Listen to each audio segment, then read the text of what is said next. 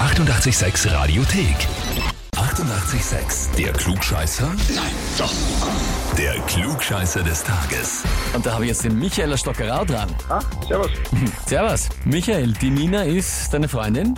Ja, Die hat mir eine E-Mail geschrieben. okay. Und zwar, sie möchte dich zum Klugscheißer des Tages anmelden und zi- zitiert dich da mit dem Satz, Okay. ich, ich bin kein Klugscheißer, aber die Tasse hätte ich schon gerne. Und ihr Nachsatz ist, er ist ein Klugscheißer. Also, ja, hat sie geschrieben.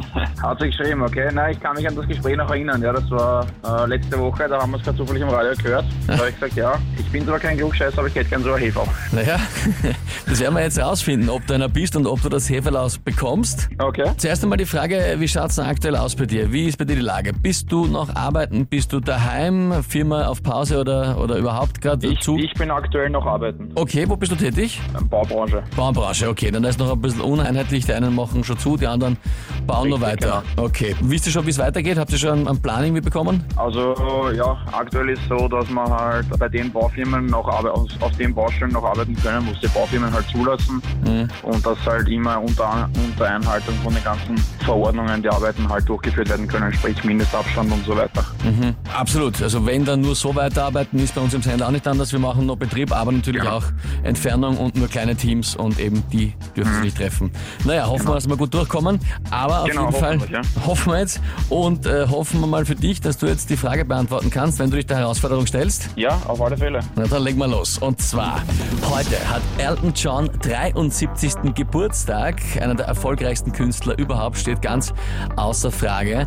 Unzählige Awards hat er natürlich, Nummer 1 Hits, äh, Multiplatinum-Alben und so weiter und so fort.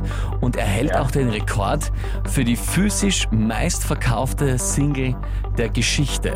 Wüsstest du, welcher Song das wäre? Äh, spontan würden wir jetzt, weiß ich nicht, ne? Candle in the Wind aus dem Jahr 97 für Lady Di, den Song, der er nochmal rausgebracht hat. 30 Millionen verkaufter Exemplare sind das. Und ich wollte eigentlich dazu eine Frage machen. Aber ich habe mir dann die Liste der meistverkauften physischen Singles angeschaut und es hat mich komplett von den Socken gehauen, was der Platz 2 ist. Und deswegen ist das jetzt die Frage heute. Was Okay. ist die zweitmeist verkaufte physische Single der Geschichte? Antwort A. Baccarat mit Yes Sir I Can Boogie.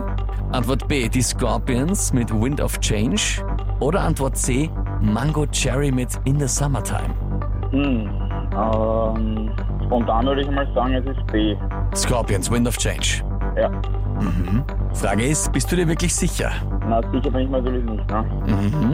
Ähm, was waren die anderen beiden Möglichkeiten noch einmal? Antwort A war Baccarat mit Yes Sir I Can Boogie und Mango Cherry mit In the Summertime. Dann würde ich gehen mit Baccarat, Yes Sir, I Can Boogie. Man muss auch sagen, generell alle drei eigentlich jetzt nicht unbedingt sehr realistisch als die zweitmeistverkaufte Single aller Zeiten. Ja, Scorpions waren's nicht und Baccarat auch nicht. Mango Cherry in the Summertime. okay. Ist doch irre, oder? Wer hätte, also, wenn du mich einen Monat lang nachdenken lässt, welche Single mir einfallen würde, die wäre mir nicht eingefallen.